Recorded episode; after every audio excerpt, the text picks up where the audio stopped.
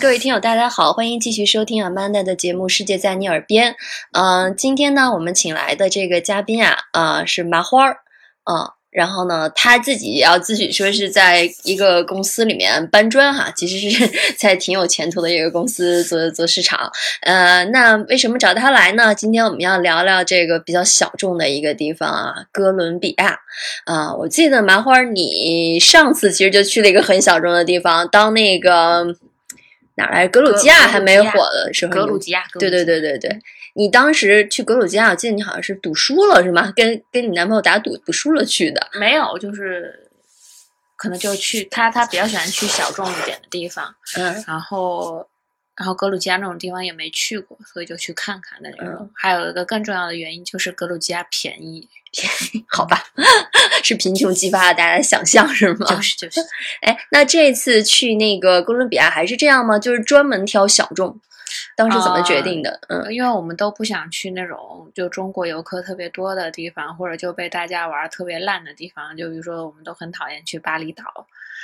就这这种地方，想去小众大家还没去过的地方去体验一下。那说到哥伦哥伦比亚哈，我觉得就是首先有一个问题就是怎么去，这就挺难的。嗯，你们是怎么折腾去的？在哪中转？啊，反正我我记得去是去了中转了两站，一站是在达拉斯还是哪儿？还有一站是在芝加哥吧。反正去中转了两次，回来中转了一次，然后去的时候大概花了四十个小时吧，就中转中转的挺麻烦的，因为中国没有直通就是南美的飞机。那你这两次中转是必须的吗？还是说因为就是你又是想图便宜，所以买的票价上要中转两次？有没有更快的可能？比如说中转一次就到？可以中，其实我们回来就是中转一次啊。是是哪个航空公司呢？美国航空。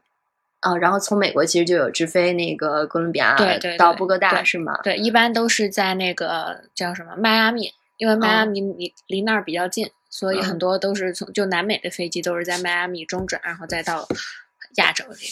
嗯，那哥伦比亚就是你去之前就是挑了这地儿，除了人少，那人少地儿多了去了，就是有没有呃最吸引你为什么要去这个地方的强烈的愿望？我不是很想去。然后 又是被拽走的，对对对对对，我是被拽走的。我知道是那个霍乱时期的爱情，然后发生的地方，然后写那个《百年孤独》的马尔克斯，对对对，也是他的故乡。但是其他的我也我也不知道。我要重申一下，就是我的旅游观念就是：首先不要去那种热门的旅游景点；第二就是不要刻意的，就我要去重重塑什么什么就小说的那个地方。我觉得去一个地方旅游，就最重要的就是要去呃过和当地人。一样的生活，在那住就一住就是好几天，然后就特别懒散，也没有想过我今天又排的很满，我要去哪个景点哪个景点都没有的，就每天去逛逛逛逛他们的那个就是菜菜市场、超市啊，然后看看他们吃饭，就平常吃饭的地方，就要去那种连英文菜单都没有的地方，就乱点一通，然后看别人怎么过，然后就那么在外面晃荡一天就回来的，嗯，就是佛系旅行哈。对，哎，你刚才讲了一个，包括你之前跟我说的时候也提到了这个语言的问题，虽然。但是在这要过得像个当地人也不是特别容易吧？就就就语言上遇到什么？呃，不叫太囧了，你这叫歌囧是吗？遇 到特别特别囧的事情，就从我们去的第一天，然后我们到的是那个波哥大，我们住在了就波哥大还有老城区，然后我们住在老城区一一个就特别就好看的彩色小房子里面，然后那个 Airbnb 其实挺好的，但是就是房东的助理来，然后他就完全不懂英语，他只懂西班牙语，然后我们又听不懂任何的西班牙语，所以是用手语做完那个 Airbnb 的交接的，就。就交流了很久很久，就完全听不懂，就就跟哑语一样，叭叭叭清楚。到后来可能我们想多问一些，但是已经放弃了放弃了。但是他们还是懂得，比如说 WiFi 是什么，他们还是就听得懂那个 WiFi 是什么。这个好重要，我觉得就是科技进步还是挺好的。虽然我们不懂西班牙语，在那边碰到了很多问题，就比如说，嗯。当时我们要去瓜塔佩的小镇，我忘了是去哪，反正是要坐一个就是长，就是坐一个多小时的车，然后到另外一个地方去，然后再坐回来。坐回来的时候，我们就上了就是还是同样往那个城市里面去的车，只是下的车站不一样。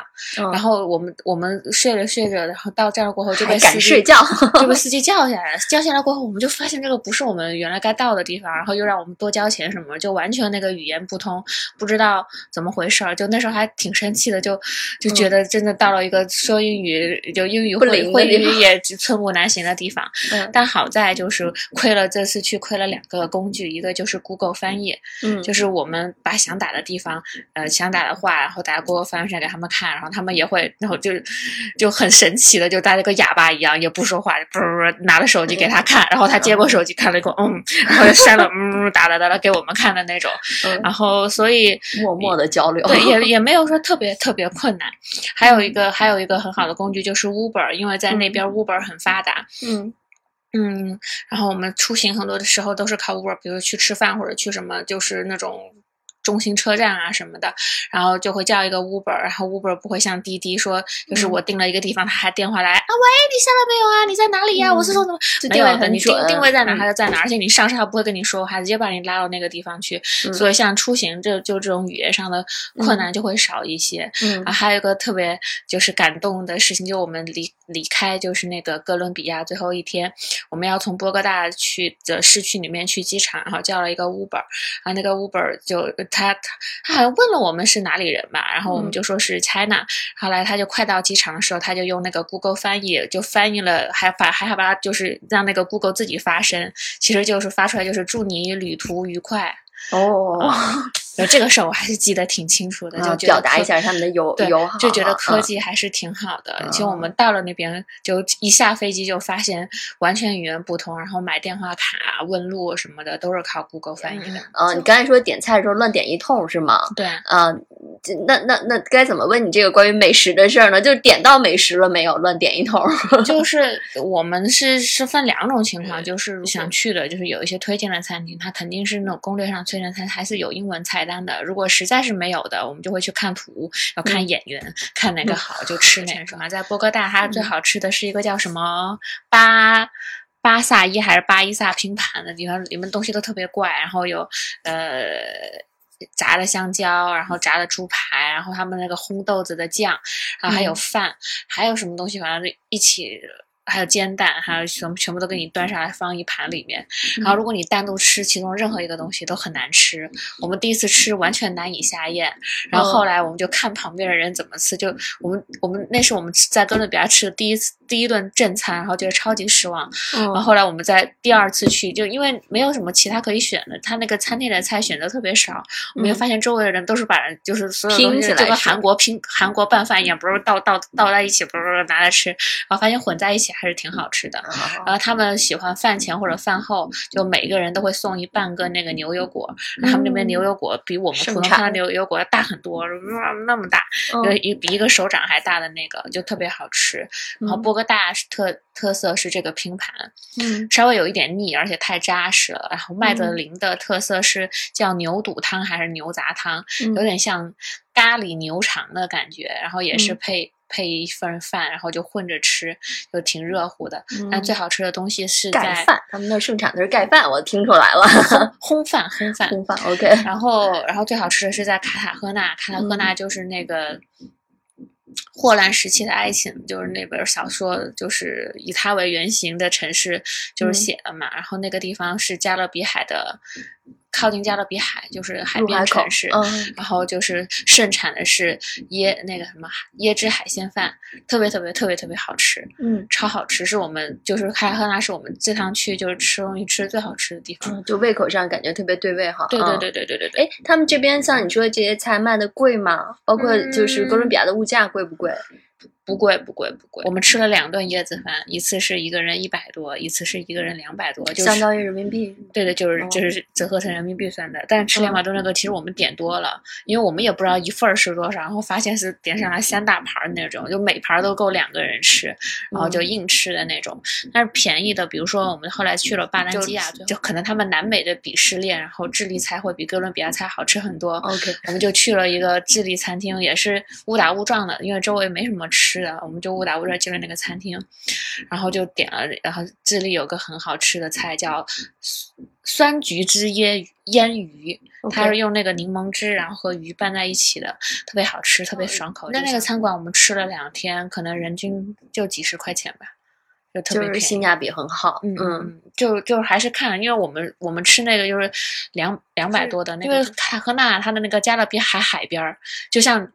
就像你你你如果去外滩吃，就会很贵的那种感觉，带着海景呢。对对对对对对对对。OK，哎，刚才聊了聊大概的这个呃美食哈，然后还有出行，然后其实你看，你虽然说佛系，但是其实还是规划了，比如说去几个地方。嗯。然后呢，包括我们之前聊到了，就是那个盐矿大教堂是吧？盐矿大教堂是靠近。是波哥大，然后那个地方是在一个大山里面，就是一个矿山嘛，就那个那个景点就是一座山。大教堂它是分了地上，也不是地上，就是稍微上面一点一点和和。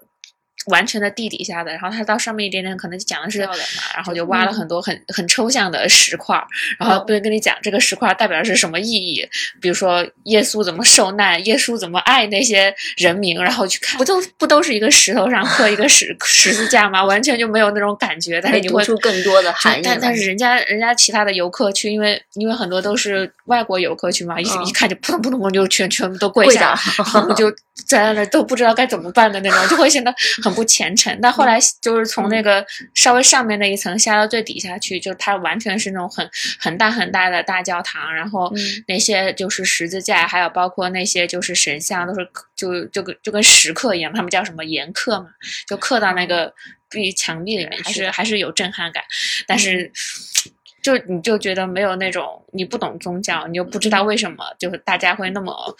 会那么对那些看起来很普普通通的石头是这样。我们以前去格鲁吉亚，修道院特别多，教堂特别多。我们去了格鲁吉亚，去了亚美尼亚，两个国家都是这个特点。报到一个一一日游还是两日游，十几分钟就是一个教堂，然后进进去什么都看不懂，然后在那儿坐着，然后觉得不太好，又觉得我因为我们的司机肯定也是也是那个教徒，如果我们只是进去。就是坐一下就出来，显得很不尊重，所以我们俩就假装在这，强行在那里面每个地方就待个十几分钟，然后 然后忏悔忏对着神像互互相忏悔一件事，忏悔完了，然后再出来，可能就觉得那个司机心里面好受一点。好吧，哎，其实我觉得这个就跟嗯，比如外国游客来中国，他要是看多了全是庙，他可能也无感哈。这种，嗯，但是就是你刚才讲的，像这个盐矿大教堂，因为它的建筑还是蛮辉煌的。我我我只记得就矿工就建那个教堂，还还挺不容易的。麦德林相当于是上海市经济的中心，还去了卡塔赫纳，也算是他们一个历史和文化就是发源。也不叫发源地，反正就是比较浓厚的地方，就是这三个城市的老城区。然后哥伦比亚人因为很很热情嘛，他们喜欢把房子刷成五颜六色的。我估计他们政府是鼓励他们把自己的房子刷成五颜六色，刷成自己想想喜欢的颜色。他们整个民风也很淳朴，很热情。我们在波哥大的时候正好碰到了是他们的周末，然后在麦德林的时候碰到他们是劳动节还是什么节，然后他们就会呃很多人在街上跳舞，其实很。典型的这种南美性格哈，然后我觉得想到一点，大家可能之前说到哥伦比亚对别的没有印象，但是如果就是追美剧的人哈，毒枭是吗？呃，不是，对毒枭这事儿其实也，但你在那社社会治安，你觉得乱吗？应该已经很久以前的事儿，现在应该很很好了吧？其实可能是我们没有去乱的地方，嗯，因为我们也就是查了一下嘛，比如说在卡塔赫纳，就我最好晚上就是。八九点以后就不要，就是独身女性就不要出去了。但是其实我们可能八九点以后我们都已经回酒店了。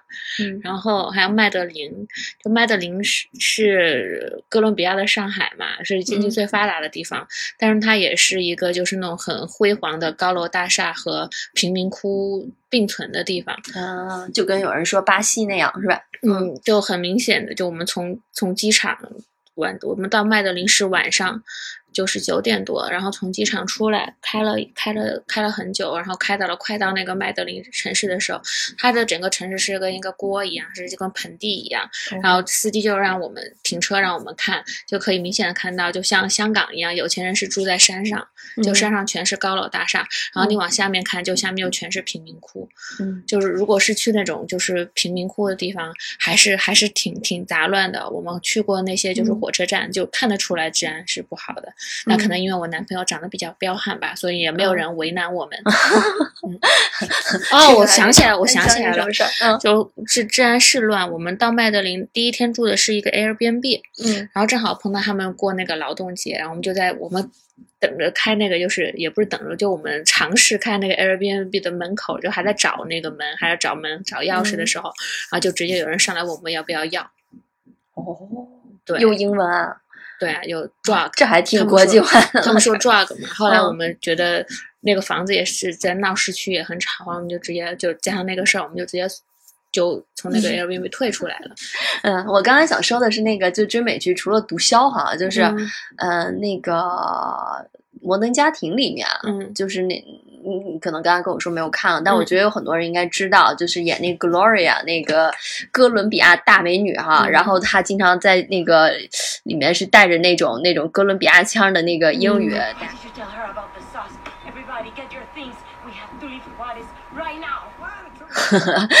对，听了一段哈，然后那个就口音特别重的那种，可能你在那边人说好多人不说英语哈，说的是不是也是带着这种这种口音的？他们真的说我们几几乎没有碰到说成句的英语的人哦，是吧？嗯，然后呢，因为这个 Gloria 这个演员，她其实是当时好像是在哪年被世界评那种，就是嗯，比如 Top 五十，或者是她好像被评过第一名，就是世界。美女，嗯嗯，我不知道，就是你去哥伦比亚看的美女帅哥多吗？你等我想一想，没注意是？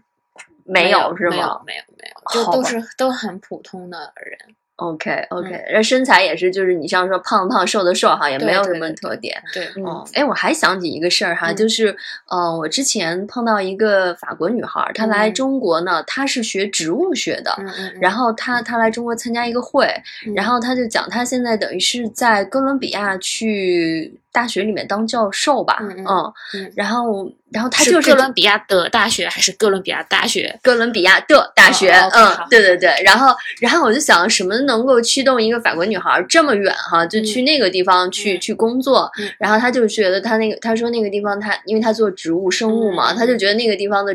植被特别丰富，他就觉得那个特别热爱那个那个地方。我觉得你去了，你你会有这种感觉是吗？去有有有，我们到了第一天嘛，就刚刚跟你说了，就我们就要过当地人的生活嘛。然后我们在 Airbnb 放了行李过后，就去超市，然后超市又全是我们没见过的那些植物，都叫不上，就呃不是植物，就水果是吗？水果和蔬菜就叫不上名儿，就比如说。就当时，特别是那个牛油果，我印象特别深，因为咱们咱们吃的墨西哥牛油果是那种就皮很硬的，但他们是那种皮翠绿，就淡绿色，可能和这个杯子的颜颜色差不多的那种，真的，而且又特别大，皮儿特别薄，然后就跟墨西哥的还不一样，完全不一样。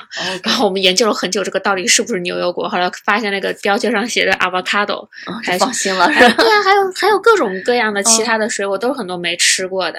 你都尝了什么样的？有黄色一个黄色的果。里面有点像百香果，但外面是就是跟刺猬一样的，还有一些小小的叫叫不出名字，就是你看那个英文，你知道它怎么，可能你看样子可能跟小番茄长得差不多，然后味道完全不一样的，你也不知道是什么名字。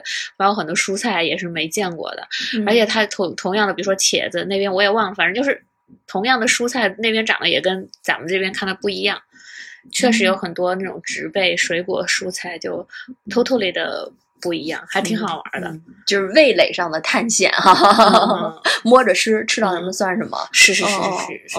因为你最喜欢吃的是哪种吗？就你一一次两次，就是老老来买这个东西。牛油果和刚刚说的那个，就是外长得像黄色的刺猬。我们去的时候是五一劳动节，嗯，就叶子，我我现在想起来，可能叶子很大，而且就是。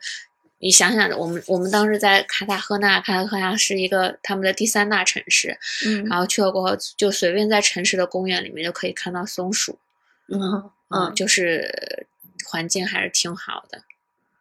然后它的温度呢，就是五一的话，哎呀妈呀，就是一天要下好几场暴雨，然后出好几次太阳。就就就是我们我们在麦德林，就是我们去吃一个很有名的一个牛肚汤，然后去的时候就天都是放晴的，突然就下大暴雨，然后我们就想怎么办去了，反正就然后吃完了过后雨又停了，然后雨又停了，呃然后就从我们叫 Uber 到 Uber 来可能也没几分钟，然后雨又又下暴雨了，然后等我们从 Uber 回到酒店，然后雨又停了，就他们一天要下好几场雨，然后。麦德林还好，到了加勒比海就更是，因为它是那种就完全的热带气候。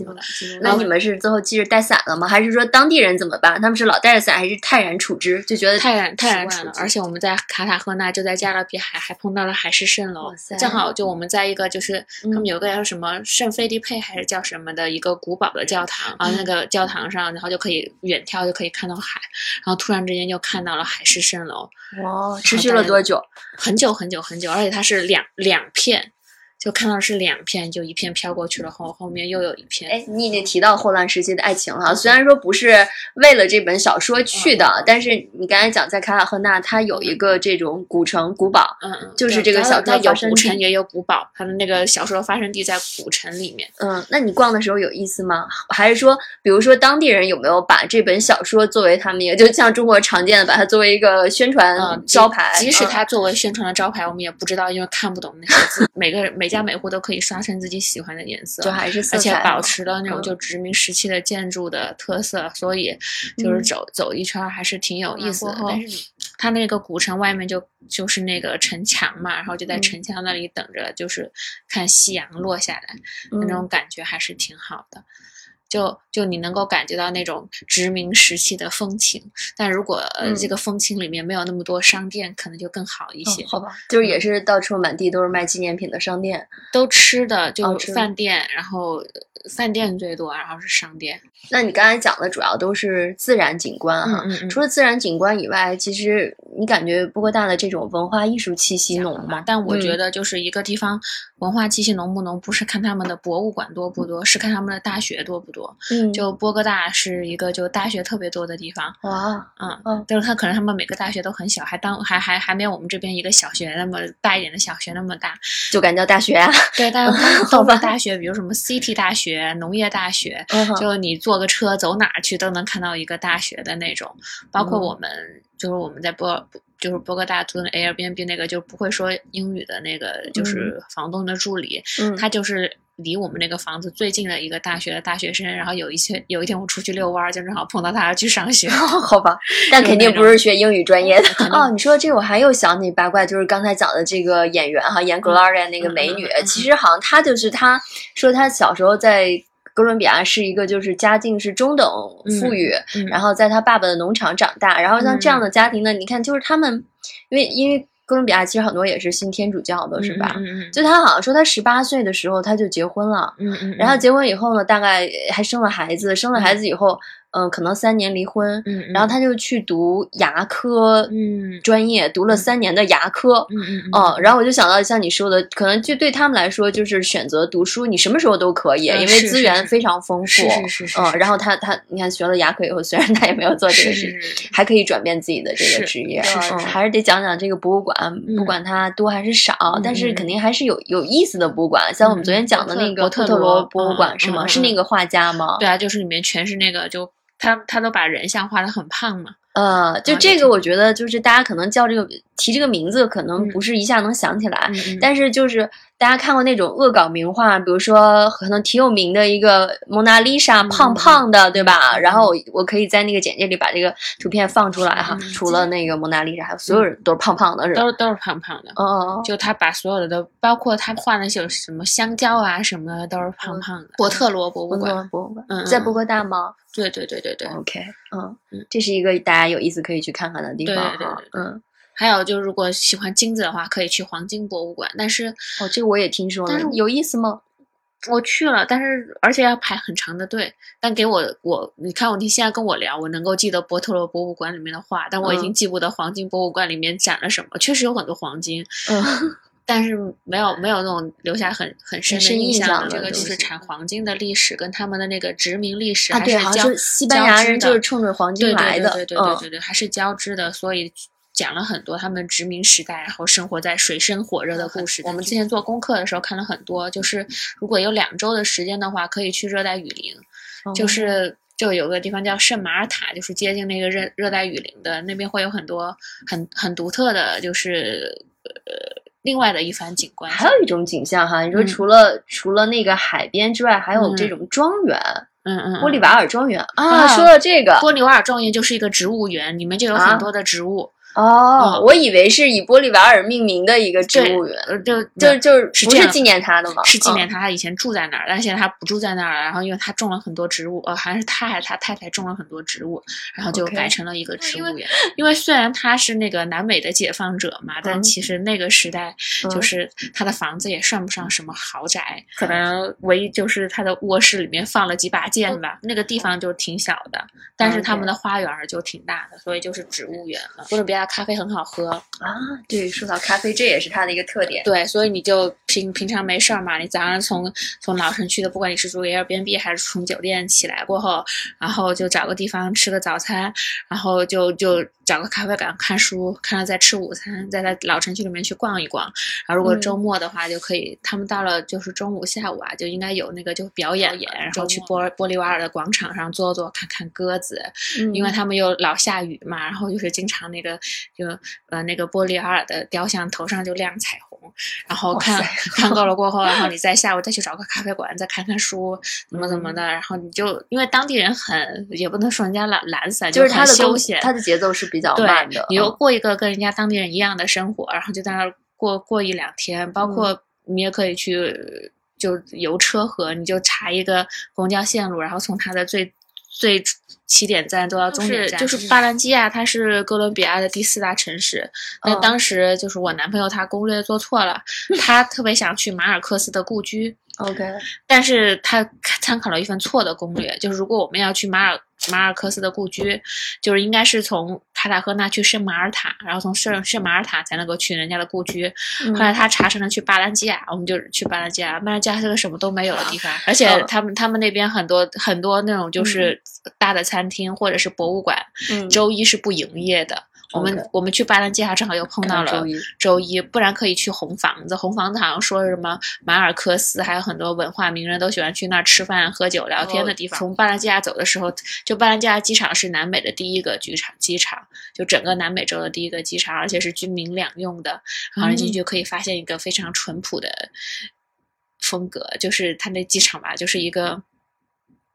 特别大的大棚，就蔬菜大棚，可能大个二十倍的那种感觉，然后自己走着上飞机那种。对对对。那像马尔克斯，你会觉得，比如到处这个人在在那个地方算没有我们我们膜拜偶像。有人问我们为什么来，然后我们就说，呃，马尔克斯啊，人家没听懂。哦，谁？你问的是什么人啊？就当地人，就 年轻人。就所以，所以我觉得有些时候我们以为别人会觉得。他们会为这事儿多牛，那那个名人骄傲，那本书骄傲，人家根本屁都不懂啊！但是，但从某一个角度来说，嗯，虽然他们不太在意马尔克斯是谁，但是其实他们的生活，嗯，其实是嗯，等于马尔克斯从他们的生活里是捕捕捉到了很多灵感和源泉的。是是。还有一个就是我我比较建议去的地方是在就是就麦德林，然后从麦德林周边它有个叫瓜塔佩的小镇，然后这个瓜塔佩的小镇呢，就是。景点是一个大石头，这个石头呢有六百四十九级，就是稍微胖一点的人爬上去又喘的不行。然后你可以在这个石头的顶端，其实是个山，石头山的顶端去俯览周围是好像是个湖吧，然后湖还有那个瓜塔佩是湖边的小镇，它那个叫瓜塔佩的小镇很值得去，它就是一个就是彩色的小镇。嗯，而且那边就商业气息没有那么浓，就真的是大家是住在那些彩色房子里。啊，那今天跟那个麻花聊一聊非常有意思又小众的这个哥伦比亚哈，谢谢麻花。嗯嗯，那今天这期节目呢就到这儿，我们下期再见。嗯，大家。